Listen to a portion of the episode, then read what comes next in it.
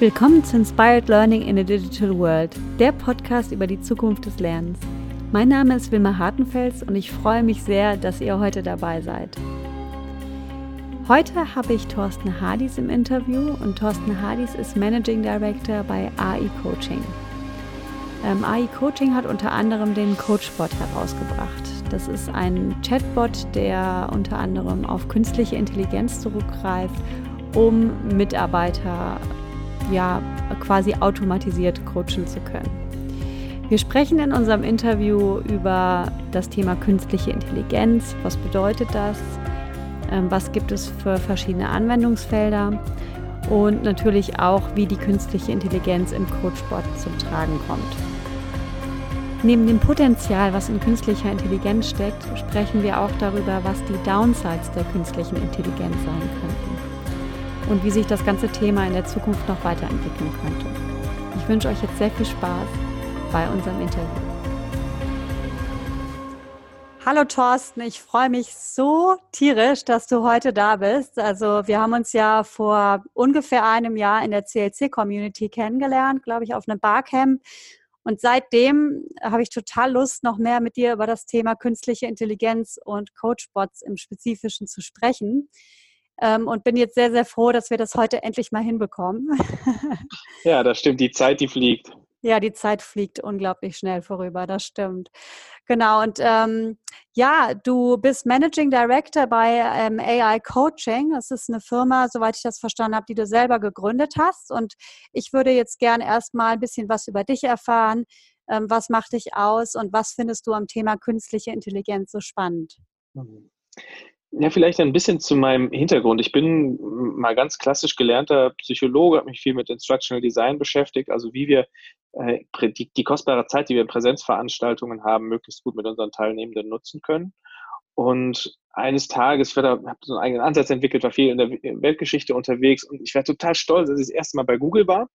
Und da muss ich noch vielleicht hinzufügen, dass ähm, dass ich besonders mich spezialisiert habe darauf, wie man Empathiefähigkeit schulen kann. Also alles, was in diesem Bereich soziale Kompetenzen ist, aber Empathiefähigkeit im Speziellen. Wird Trainer-Trainer gemacht und die Jungs dort fanden das super und ähm, es war auch das erste Mal, dass ich im Silicon Valley war generell. Und dann kamen die tatsächlich irgendwann zu mir, haben gesagt, das ist so großartig, aber es ist doch verrückt, dass du in die Weltgeschichte fliegst und, äh, und immer nur so, sag ich mal, so kleine Gruppen, da waren 100 Leute im Raum, so kleine Gruppen hast, ähm, digitalisier das doch, da kannst du viel mehr Menschen erreichen. Das ist so wertvoll und die fanden das so toll. Und ich war empört. Ich habe gedacht, das kann doch nicht angehen. Ähm, hier, ich, Psychologe, Humanist, Krone der Schöpfung, ähm, das kann man nicht digitalisieren. Also ich habe das erstmal so vom Tisch gewischt erstmal. Und dann haben wir aber natürlich dann, weil wir ein bisschen gearbeitet haben, da miteinander, die Jungs hatten halt Ideen und ähm, und das hat so ein bisschen so einen Samen gesetzt. Das hat aber noch eine ganze Zeit gedauert ähm, bis ich mich da nochmal weiter mit beschäftigt habe. Ich habe verschiedene Sachen dann im, im, digitalen Bereich natürlich auch ausprobiert. Das gehört ja auch damals so mit dazu. Ähm, aber irgendwann, und das war so ein anderer Schlüsselmoment, hat mich ähm, meine damalige noch Freundin mal sowas gefragt wie, was wird dich denn mal weg digitalisieren? Und die arbeitet als Eventmanagerin in so einem, in so einem, in so einem Zentrum, wo Startups auch gefördert werden im Tech-Bereich. Und äh, da habe ich immer noch gesagt, ach, mich wird nichts äh, wegdigitalisieren, weil solange Menschen miteinander interagieren, muss ich Menschen ausbilden, die dann andere Menschen wieder helfen, besser mit sich in Kontakt oder anderen in Kontakt zu kommen. Und, ähm, und dann sagte sie, hm, warte mal, ich stelle dir mal ein paar Leute vor. Ähm, weil ich aus Spaß gesagt habe, ach, solange Alexa mich nicht coachen kann oder andere coachen kann, bin ich safe.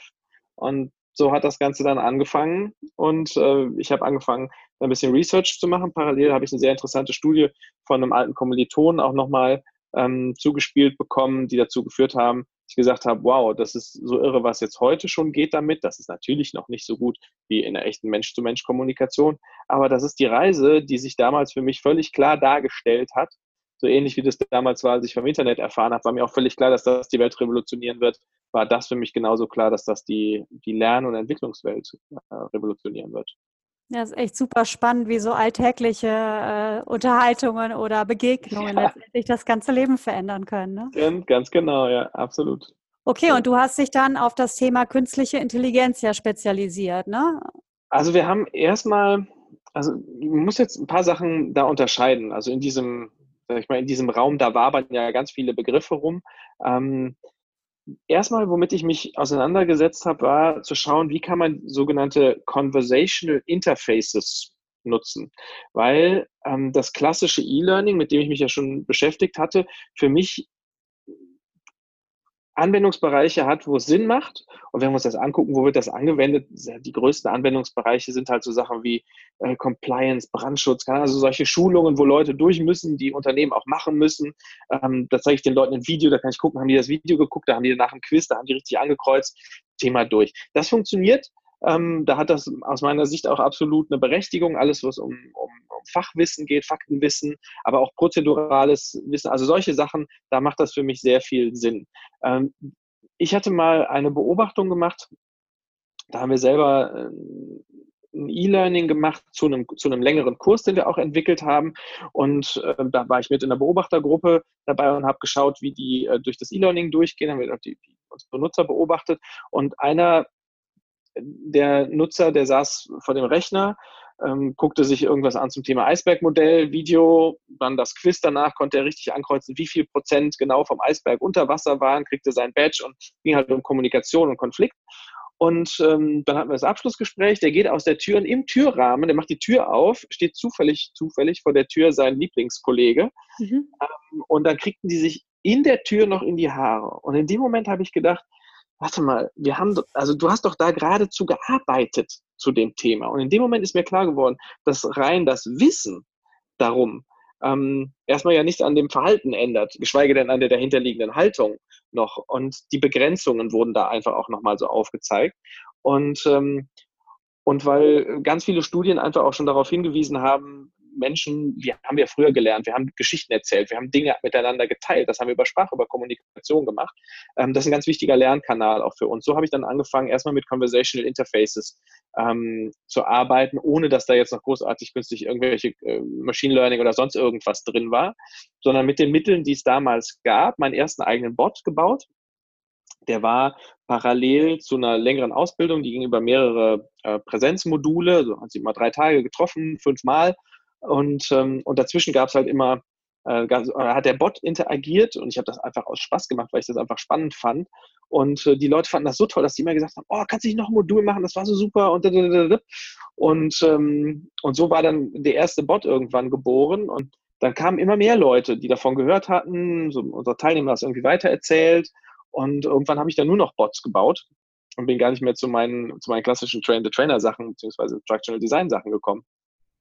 Und so hat das Ganze angefangen und da war jetzt erstmal noch gar keine künstliche Intelligenz drin. Jetzt kann man wieder darüber äh, diskutieren, wo das anfängt. Mhm. Ähm, jetzt aus heutiger Sicht würde ich sagen, wenn war das höchstens mal ganz sehr schwache KI, die da drin war. Ähm, aber so hat das Ganze angefangen und hat sich dann irgendwie verselbstständigt.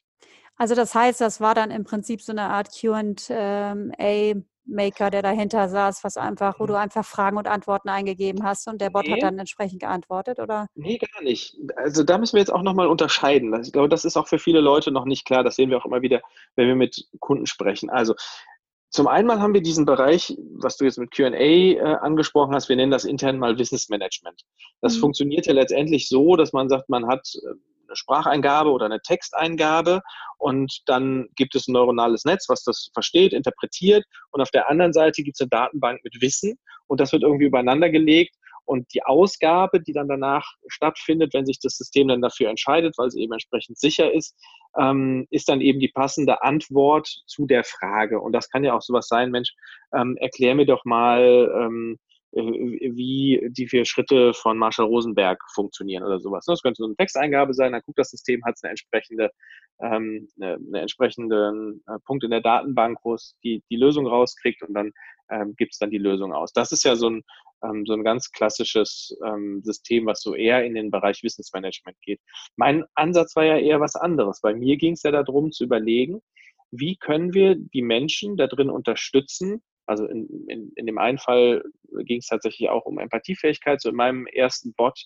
Wie können wir besser mit uns selber in Kontakt kommen? Wie können wir besser mit anderen in Kontakt kommen? Wie gelingt es uns auch in schwierigen Situationen beim anderen zu bleiben und nicht mit meinen eigenen Projektionen dann auf den zu schießen? Also das sind solche Fragestellungen, ähm, mit denen wir uns ganz viel beschäftigen. Deswegen nennen wir das ja auch Coachbot. Und was, wenn wir uns angucken, was macht der klassische Coach? Ich muss dann immer an der Stelle, muss ich immer an eine Situation denken. Ähm, da war ich noch sehr, äh, was heißt noch sehr jung, ähm, aber es ist schon, schon viele, viele Jahre her und im Coaching war ich noch sehr jung. Und ich bin, ähm, weil ich eine Kollegin vertreten musste, die kurzfristig krank geworden bin, in Situation gekommen, ähm, von einem deutschen Chemiekonzern einen relativ hohen Manager ähm, zu coachen. Mhm. Und, ähm, und der hatte, ich sag mal, 2000 Leute unter sich. Ähm, er hat an der RWTH Aachen äh, Maschinenbau studiert oder sowas und war halt im Chemiebereich unterwegs. Also alles drei Sachen, von denen ich mit Mitte 20 sowas von gar keine Ahnung hatte. Das heißt, von dessen Problemfeldern, die der so hatte, da konnte ich ja überhaupt nicht, also im Sinne von einem Berater, konnte ich ja gar nicht mitreden. Also ich habe mich äh, an das gehalten, was ich mal gelernt habe, ähm, nämlich die Kompetenz dann eben beim Coachee zu lassen und die entsprechenden Fragen zu stellen, dass er selber auf die Lösung kommt. Mhm. Das ist das, womit wir uns sehr viel beschäftigen. Ähm, also wie stelle ich die nächste Frage so, dass unser, äh, unser User für sich einen Schritt weiterkommt?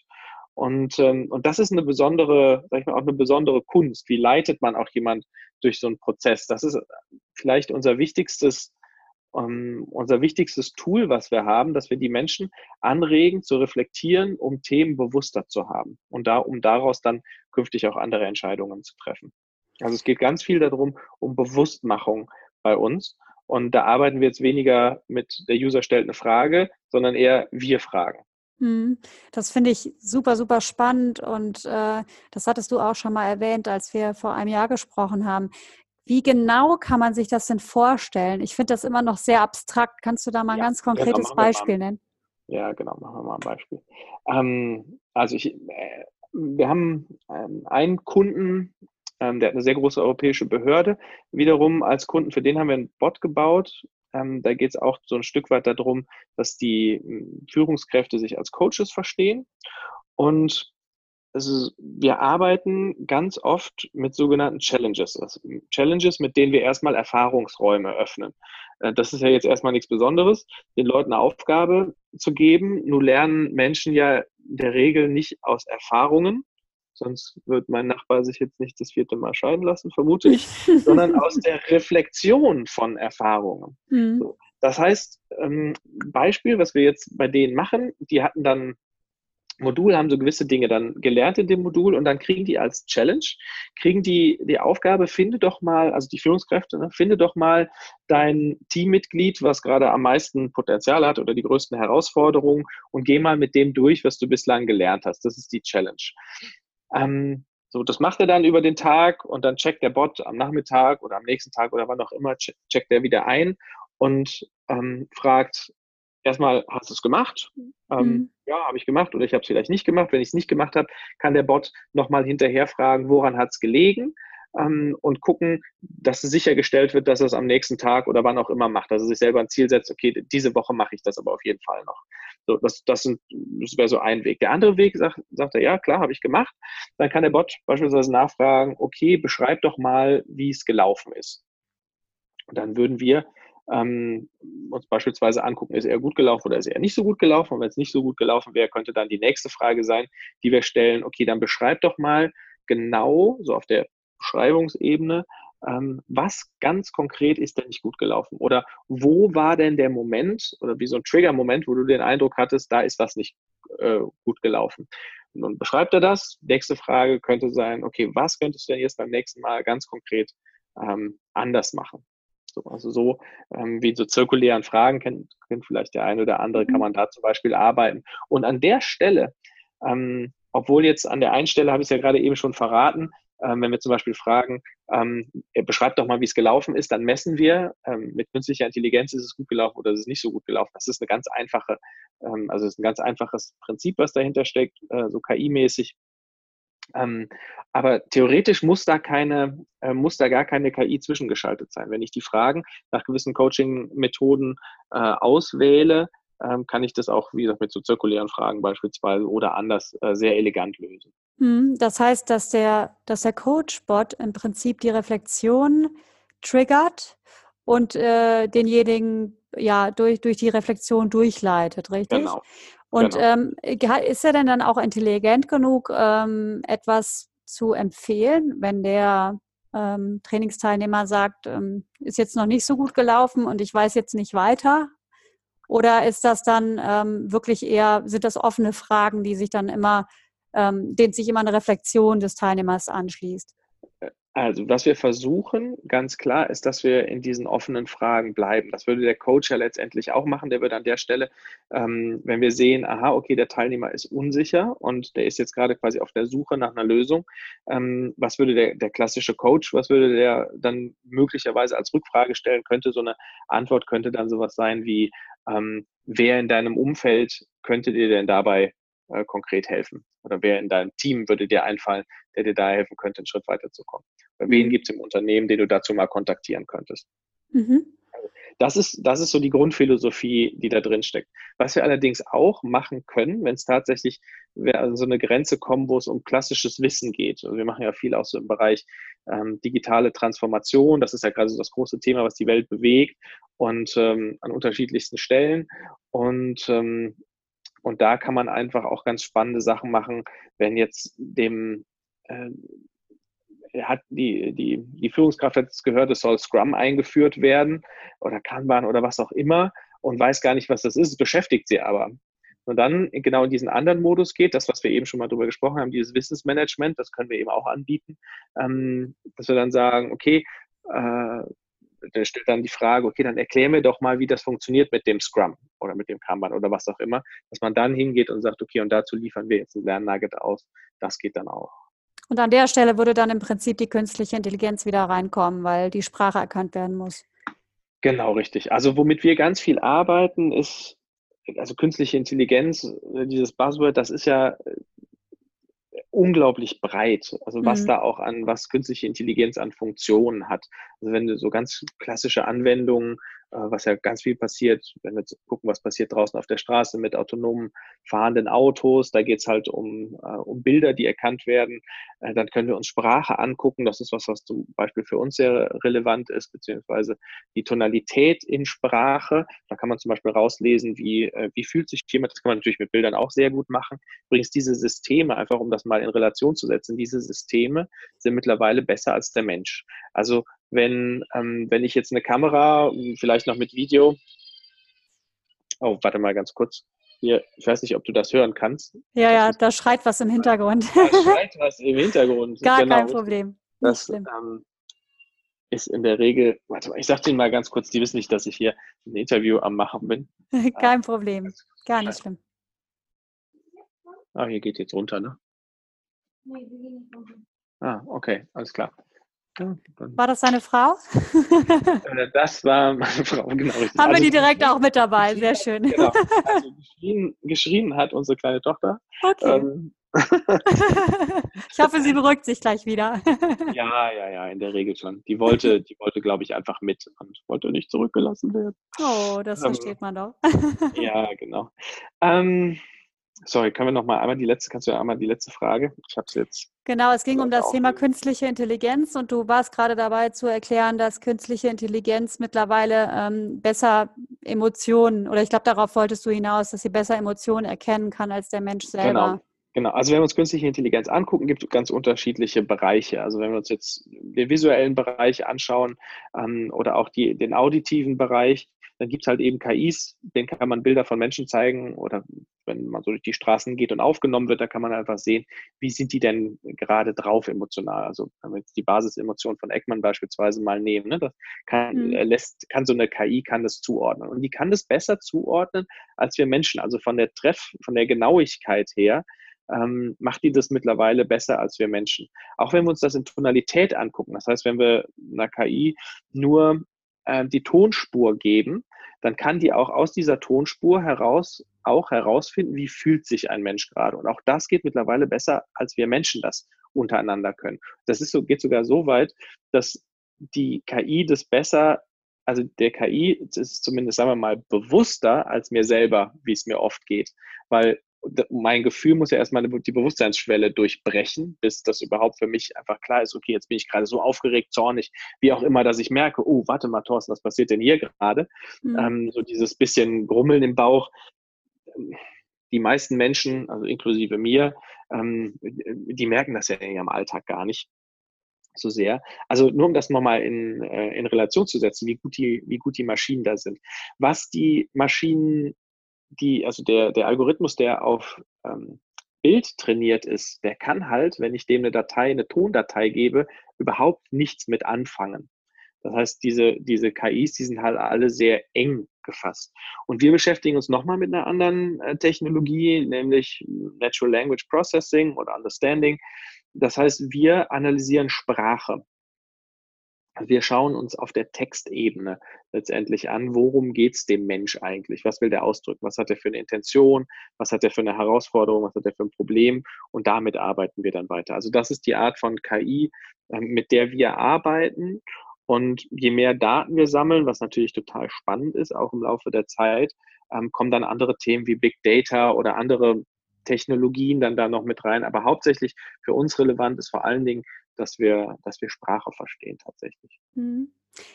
Ähm, wenn wir das Thema Emotionen nochmal angucken, ist es denn was, was äh, für die Zukunft geplant ist, dass sie das mit einsetzt in solchen Coaching-Gesprächen? Ja, das wird, ja, ja, das wird äh, definitiv äh, früher oder später kommen. Äh, man kann das allerdings auch schon aus Text herauslesen. Also es gibt ähm, Algorithmen, ähm, denen gibst du einen Text und, und dieser Text wird dann ähm, der wird dann quasi analysiert und auch da kann dann ausgegeben werden, wie wahrscheinlich, also zu wie viel Prozent rechnet ja das so ein System immer, ist der Mensch gerade traurig, der das sagt, ist der ärgerlich, äh, ist der fröhlich oder wie auch immer. Mhm. Also auch das geht heute schon. Ähm, ja, also das ist ein, also Emotion ist ein Aspekt, was für uns noch sehr viel spannender ist. Da sind wir in einem Forschungsprojekt mit drin, ist noch eine Ebene tiefer zu gehen. Nicht nur zu fragen, ähm, wie fühlt sich jemand, sondern warum fühlt er sich so? Also mhm. motivationspsychologisch da dran zu gehen, nicht nur zu sagen, da ist jemand ärgerlich, sondern zu gucken, was ist denn der Treiber, das Motiv oder das Bedürfnis dahinter, dass der diese Emotion zeigt. Also wenn wir ähm, nochmal erinnern an, an, unsere Psychologiekurse von früher, äh, da haben wir mal gelernt, dass ähm, Bedürfnisse die Treiber alles, allen menschlichen Handelns sind. Äh, also alles, was wir tun, ist durch irgendein Bedürfnis motiviert. Abraham Maslow, die Bedürfnispyramide, da erinnern mhm. sich viele wahrscheinlich dran. Ähm, und wenn eins dieser Bedürfnisse nicht erfüllt ist, dann kommt die Emotion und weist mich darauf hin und erinnert mich quasi daran, ah, warte mal, dein Bedürfnis nach Sicherheit ist vielleicht gerade nicht erfüllt, wenn ich das Gefühl Angst empfinde ähm, oder was auch immer. Also wenn etwas ein Bedürfnis nicht erfüllt ist, unangenehmes Gefühl oder andersrum, wenn ein Bedürfnis erfüllt ist, wie ähm, keine Ahnung, meine kleine Tochter kommt jetzt gleich hier reingerufen und Papa, Papa, Papa und will mir irgendwas erzählen und mein Bedürfnis nach Gemeinschaft ist erfüllt, mhm. dann kommt, wird so ein Gefühl wie Freude aktiviert. Und das kann man auch aus Sprache rauslesen. Also das heißt, wir können es auch Sprache anhören. Äh, wenn mir zum Beispiel einer sagt, äh, lass mich in Ruhe, dann steckt da ein möglicher ähm, Hinweis auf das Bedürfnis ja schon drin. Also lass mich in Ruhe. Was braucht der Mensch? Ruhe, Entspannung, mhm. Ne? Also das, in, welche, in welche Richtung das geht. Und das ist jetzt natürlich nur ein Satz, können auch andere Bedürfnisse dahinter sein, völlig klar. Aber wir haben ja eine Konversation, wo mhm. wir halt äh, hinterhergehen können. Und ich kann das ja auch fragen. Also der Bot kann ja dann auch wieder Rückfragen stellen. Ähm, also das ist so eine nächste Ebene, dass wir auch verstehen, welche Treiber, welche Motive äh, treiben Menschen denn eigentlich an. Mhm. Und das zeigt so ein bisschen, wo die Entwicklung für die Zukunft hingehen wird. Die Maschinen verstehen uns dann nicht nur auf der emotionalen Ebene, sondern verstehen uns auch noch auf ganz anderen Ebenen. Also wir können jetzt noch, mhm. noch andere Bereiche könnten wir jetzt auch noch mit einziehen. Aber das wird die Zukunft sein. Also je mehr Daten wir sammeln, ähm, desto genauer wird das werden in der Zukunft und die Maschine wird mich als Mensch immer besser verstehen können. Macht dir das Angst manchmal? Oh, sowas von. Ähm, also meine Vision ähm, so von der Zukunft vielleicht werden wir auch gleich nochmal drüber sprechen, was hat das, äh, was bedeutet das auch fürs Lernen? Äh, meine Vision von der Zukunft, wenn meine Tochter, die jetzt noch ganz klein ist, irgendwann mal äh, in Teenager-Alter ist, glaube ich, wird der ihr erster Freund möglicherweise, da könnte sehr gut sein, dass ihr erster Freund ein Avatar ist, der sehr, sehr, sehr emotional begabt ist ähm, und also sehr gute soziale Fähigkeiten hat. Und die Angst, die mir das macht, ist, dass ich denke so, na welcher Junge, ähm, der jetzt ein Jahr oder fünf ist oder was wie auch immer, ähm, soll denn da noch mithalten können? Also das ist so mein persönliches Horrorszenario. Ähm, aber wie alles hat alles immer so zwei Seiten. Ähm, wir wollen ja auch nicht, das ist ja, warum machen wir das? Wir wollen ja nicht ähm, die, die, die ultimativ menschliche Maschine ähm, schaffen, die die Menschen ersetzt, sondern unser Ziel ist es ja, Menschen zu unterstützen, ihre eigenen sozialen ähm, oder ihre eigenen Schlüsselkompetenzen weiterzuentwickeln. Also es sind ja nicht nur die sozialen Kompetenzen, sondern auch wenn es darum geht, wie beweglich bin ich. Themen wie Kreativität, kritisches Denken und so weiter und so fort. Also das sind ja, das sind ja so unsere Themen. Und unsere Vision ist es, dass wir mit unserer Arbeit dazu beitragen, dass die Menschen, die da draußen ähm, sich mit sich selber beschäftigen möchten, sich selber weiterentwickeln möchten, einen Sparringspartner haben, der optimal dazu beitragen kann, dass die sich weiterentwickeln, so wie es für sie dienlich ist, lebensdienlich ist. Mhm. Und ähm, wenn wir uns angucken, was gerade passiert, das war zum Beispiel auch einer nochmal der Gründe, warum ich mich entschieden habe, auch in diese Richtung zu gehen. Wir haben einfach viel, viel, viel zu wenig äh, Psychotherapeuten. Ähm, also wie Absolut. lange da Wartezeiten sind. Also wir dürfen natürlich keine Psychotherapie machen. Ähm, da wollen wir auch gar nicht so sehr hin. Vielleicht wird sich das irgendwann ergeben. Äh, aber auch wie viele Menschen sich so damit beschäftigen und würden gerne was machen, aber haben einfach gar nicht die Möglichkeiten, die finanziellen Möglichkeiten zu sagen, ich gebe privat mal 100 Euro pro Sitz, pro Session für einen Coach aus. Mhm.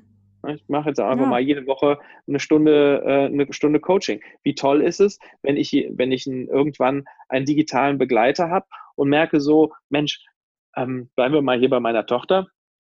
Und ich merke, Mensch, eigentlich hat die wieder was angestellt und am liebsten würde ich jetzt in ihr Zimmer gehen, ihr äh, sie anbrüllen und ihr zwei Wochen Hausarrest geben.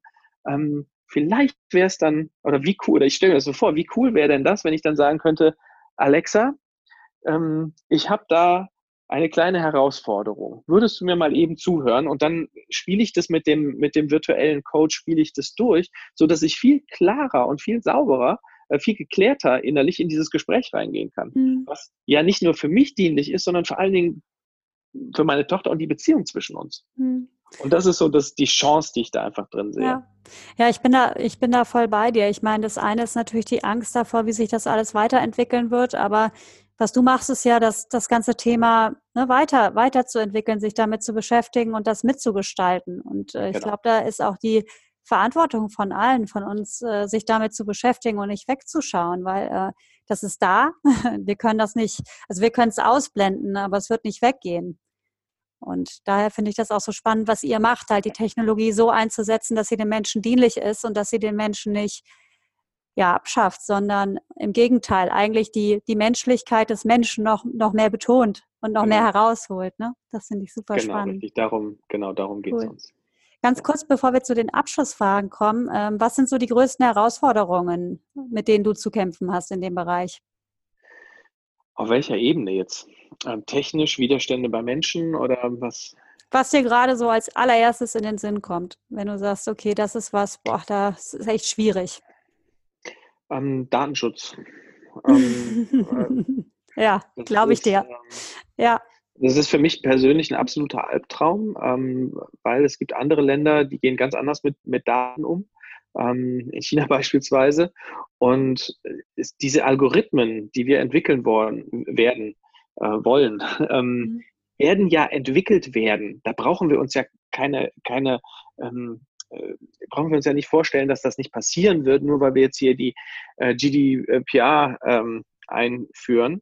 Das wird entwickelt werden. Und wenn das in China entwickelt wird, werden daraus Produkte entwickelt werden, die wir nutzen. Wir sehen ja auch an den Nutzerzahlen, es ist alles rauf und runter diskutiert worden im letzten oder vorletzten Sommerloch, ähm, wie schlimm das ist, dass Facebook so viele Daten von uns sammelt und Google Maps und trotzdem nutzen es die Leute genauso wie vorher. Ähm, da brauchen wir uns keine Gedanken machen. Und dann laufen unsere Daten allerdings über äh, über Server in China, in Amerika oder sonst irgendwo. Und das beunruhigt mich, das beunruhigt mich tatsächlich auch sehr, ähm, wie ja, wie da so die, die europäische Politik. Ich kann die andere Seite auch verstehen und die Ängste, da kann ich verstehen. Die Strategien finde ich schwierig. Ähm, und auch äh, der Deutsch, der klassische deutsche Betriebsrat, denke ich auch manchmal, anstatt die Chancen zu sehen, was das bedeutet, was die so eine Firma für Möglichkeiten hat, Transparenz da reinzubringen, zu verstehen, was ihre Mitarbeiter wirklich, wirklich bewegt und was sie nachts nicht schlafen lässt, ähm, äh, sind da doch immer noch große Ängste und Vorbehalte, ähm, ja, die leider, glaube ich, auch ein Stück weit äh, politisch mhm. motiviert sind. Ja, da ist sicher viel Gutes auch dran, aber andererseits kannst du uns natürlich bei solchen Themen ausbremsen und da äh, verhindern quasi, dass wir vorne mit dabei sind. Ne? Absolut, absolut. Ja. Also ja. Es, ist, es ist richtig schwierig, also verglichen zu anderen Ländern, ähm, da an, äh, ja, an die Daten, die wir brauchen, um diese Sachen zu entwickeln.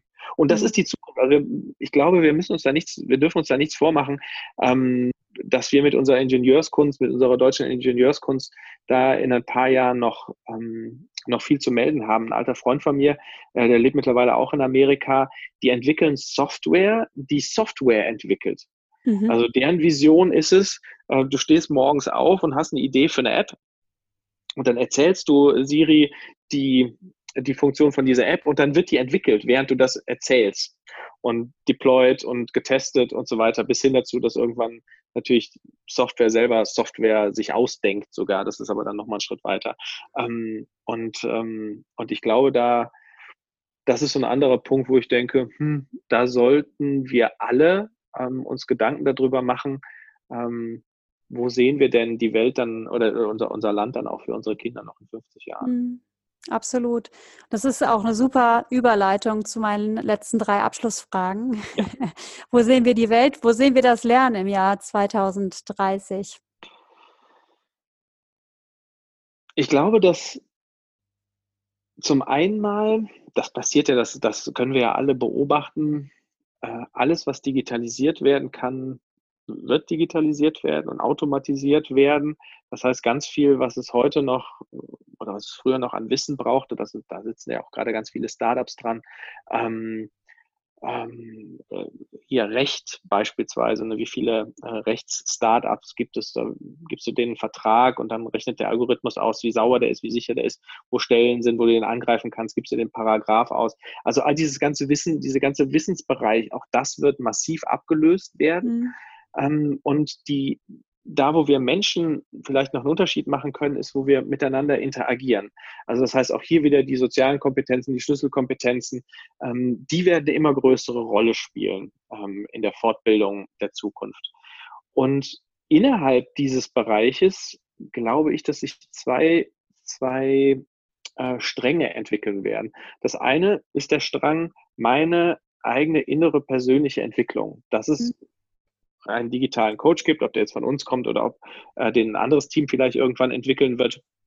Das heißt, meine persönlichen Themen, so ich habe so ein bisschen diese, diese Idee von so einer, wie so ein Jarvis, jeder von uns wird, wird so ein System haben. Der eine wird bei Google sein, der andere wird bei, bei, ähm, bei Microsoft sein und der nächste bei Apple oder bei Samsung oder wo auch immer. Ähm, und da habe ich dann auch den, den persönlichen, den Coach für meine persönliche Entwicklung drauf. Und da werde ich alle privaten Sachen machen. Und gleichzeitig wird es ähm, Präsenzveranstaltungen geben, weil ich glaube, manche Themen im Bereich der sagen wir, der Persönlichkeitsentwicklung, dafür brauchen wir Feedback von anderen Menschen. Da hilft uns das Computerfeedback nicht. Also ich denke so ein bisschen so Richtung der Encounter-Gruppen, in diese Richtung könnte es vielleicht wieder ein Stück weit zurückgeben, wo ich menschliches Feedback bekomme von anderen, wie ich bin in der Gruppe. Weil ich mhm. verhalte mich ja anders gegenüber, wenn ich nur mit dir alleine bin, als wenn ich irgendwie mit zehn Leuten zusammen in der Gruppe bin oder mit 20. Und, ähm, und ich glaube, diese beiden Stränge wird es im Bereich der Persönlichkeitsentwicklung, das wird sich irgendwann mal, ähm, mal rauskristallisieren. Ähm, und, glaube ich, auch sehr, sehr viel eigenmotiviertes Lernen. Ich glaube, das wird mhm. auch nochmal ein ganz, ganz wichtiger, großer Teil werden. Super, die Zukunft klingt auf jeden Fall aus deinem Munde sehr, sehr spannend. ja. ähm, zweite Frage, gibt es ein bestimmtes Buch oder ein Blog oder eine Person, die dich sehr inspiriert hat in den letzten Jahren im Bereich des Lernens? Oh, tatsächlich in den letzten Jahren nicht mehr so sehr. Ich bin, ähm, ich habe viel von Sivasilam Tyagarajan gelernt. Den kennen ja wahrscheinlich viele Tyagi. Mhm. Ähm, das war halt noch äh, früher, äh, zu früheren Zeiten, wir haben damals Sachen zusammen gemacht. Ähm, aber tatsächlich in dem digitalen Bereich bin ich ja, eher ein bisschen enttäuscht wieder so die Entwicklung mhm. ist. Ich glaube, da könnten wir viel öfter noch ähm, noch so Moonshot-Ideen sehen, Leute, die wirklich da nach den Sternen greifen. Das würde ich ähm, vielleicht alle die, die zuhören und sagen, Mensch, ich habe hier eine Idee, die total verrückt ist. Ähm, ermutigen zu sagen, okay, und geht das Thema an. Es ist so viel Offenheit. Ihr kriegt heute so viel Support von allen möglichen Startup-Centern, Gründungsnetzwerken. Ähm, es ist genug Geld im Markt und so weiter und so fort. Also geht raus und, und verwirklicht, ähm, verwirklicht das, weil wir haben so viele Herausforderungen, die wir in unserer Generation anzugehen haben, ökologische, menschliche, wie auch immer, politische. Ähm, und da versuche ich so alle zu ermutigen, eher so diesen Entrepreneurial Spirit ähm, zu, ähm, ja, so aufzunehmen. Und vielleicht gibt es da doch was. Und zwar, es gibt einen Podcast ähm, mhm. von NPR, der heißt How I Built This. Und da werden mhm. ganz tolle äh, Gründergeschichten äh, erzählt von sehr vielen, sehr großen, erfolgreichen äh, Persönlichkeiten. Klasse. Den, den würde ich vielleicht empfehlen, ja. Den verlinke ich auf jeden Fall äh, in den Show Notes. Danke dafür. Und ich kann das nur unterstützen, was du gesagt hast. Äh, ich kann auch nur jeden ermutigen, sich in dem Bereich zu betätigen und Dinge auszuprobieren. Ich war sehr, sehr erschrocken zu sehen, wie wenig Startups es im Bereich EdTech und äh, digitale Bildung in Deutschland gibt. Ja, also absolut. wenn man das mit den USA vergleicht, ist wirklich traurig. Also ich, ich ich muss äh, gucken, dass ich gute Interviewpartner finde für meinen Podcast, weil, weil ich halt gerne genauso Leute wie dich ins, ähm, interviewen möchte. Und ähm, da gibt es einfach im amerikanischen Raum viel, viel mehr. Ja. Und deswegen kann ich das nur unterstützen. Das bringt mich auch zur letzten Frage. Was rätst du denn den Zuhörern, die, die richtig Lust haben, die Lernwelt der Zukunft mitzugestalten? Was können so die ersten Schritte sein? Also eine unserer Missionen ist es, dieses Bot-Thema einfach auch bekannter zu machen. Und was wir unter anderem, das haben wir für uns selber gemacht, wir haben eine Botbau-Plattform gebaut für den E-Learning-Bereich. Es gibt natürlich auch andere Botbau-Plattformen, ähm, denen haben allerdings wichtige Features ähm, gefehlt, so aus unserer Sicht. Deswegen haben wir eine eigene gebaut. Mhm. Und wir bauen da eine Community auf und unterstützen einfach immer mehr Menschen, die selber so als Learning Professionals unterwegs sind und sagen, okay, das, was der Thorsten da so erzählt, oder wir haben vielleicht selber drüber nachgedacht, aber das macht Sinn, dass man viel mehr über Konversation geht, viel mehr zum Reflektieren anregt. Ähm, es gibt ja noch ganz viel mehr, was man da machen kann, was ich jetzt, was ich jetzt überhaupt nicht ähm, erzählt hatte. Ähm, aber da sind alle herzlich eingeladen, mal auf die Plattform zu gucken und mal mit den ersten Bots zu experimentieren. Wir geben da gerne auch, auch ähm, Accounts raus, dass ihr mal, dass ihr mal so, äh, den ersten Bot bauen könnt und vielleicht mal mit einer, mit einer Gruppe das testen könnt. Äh, wir haben auch so einen Prozess entwickelt für die, die das, äh, die da ein bisschen tiefer einsteigen wollen. Wie schreibt man, also worauf muss man achten? Das sind so die psychologischen Tricks. Wie, wie kriegt so ein Bot eine Persönlichkeit, dass der auch ansprechend ist? Solche Sachen. Ähm, da kannst du gerne äh, auch gerne mal hinverlinken. Und die, die Interesse haben, schickt uns einfach eine Mail, dann geben wir euch da mal einen Zugang zu. Ich glaube, das ist ein Thema, was in den nächsten fünf Jahren ähm, sehr an Bedeutung gewinnen wird. Im MMB, ich glaube, Trendmonitor heißt es, weil sind Bots ja auch dieses Jahr das erste Mal äh, erschienen und gleich äh, voll eingeschlagen. Ähm, da scheinen auch andere Leute mittlerweile so zu sehen und das wäre eine Möglichkeit. Klasse, ich nehme auf jeden Fall deinen Kontakt mit in die Show Notes ähm, und werde mich definitiv auch bei dir melden, weil ich hätte da auch größtes Interesse dran, bin gerade dabei, ein Digital Learning Netzwerk zu gründen mit der mhm, Deborah Schnabel und dem Nico Bitzer zusammen unter anderem und äh, ähm, wir, wir suchen auch noch nach interessanten Projekten. Von da aus, das könnte definitiv eins sein. Ja, klar, gern. Sehr, sehr cool. Ähm, wo kann man dich treffen? Also bist du jetzt auf Events unterwegs? Habt ihr selber ein Event, was ihr organisiert? Ähm, wenn jetzt jemand sagt, den, den Typen finde ich spannend, den möchte ich gerne mal mhm. persönlich kennenlernen? Ja, also die üblichen Events sind natürlich für uns auch äh, interessant. Wir sind in der Regel mit dem Stand vertreten auf der LearnTech und auf der Zukunft Personal. Mhm. Äh, so da, wo die meisten Menschen im Corporate Learning Bereich unterwegs sind. Und am Corporate Learning Camp sind wir eigentlich auch immer mhm. dabei als Teilgebende. Ähm, da sind wir so persönlich erreichbar. Und wir planen tatsächlich auch eine, eine Online-Veranstaltung, also sprich eine Online-Konferenz mhm. ähm, für unseren Bereich. Das ist allerdings im Moment noch nicht spruchreif. Äh, ich denke, da wird, äh, das wird man aber dann finden, wenn man in dem Bereich unterwegs ist. Okay, perfekt. Vielen, vielen Dank dir. Wir werden uns definitiv beim CLC Camp dieses Jahr dann wiedersehen. Ähm, genau, da habe ich mich auch schon angemeldet und eine Karte ergattert. Das ist ja nicht so leicht. Das ist nicht so leicht, ja, stimmt. genau. Ich danke dir so sehr für dieses super inspirierende Interview. Ich finde es wirklich toll, was du machst und äh, ich kann dich äh, wirklich nur ähm, ja, dabei unterstützen und motivieren, weiterzumachen, diese, diese wichtige Technologie einfach mitzugestalten.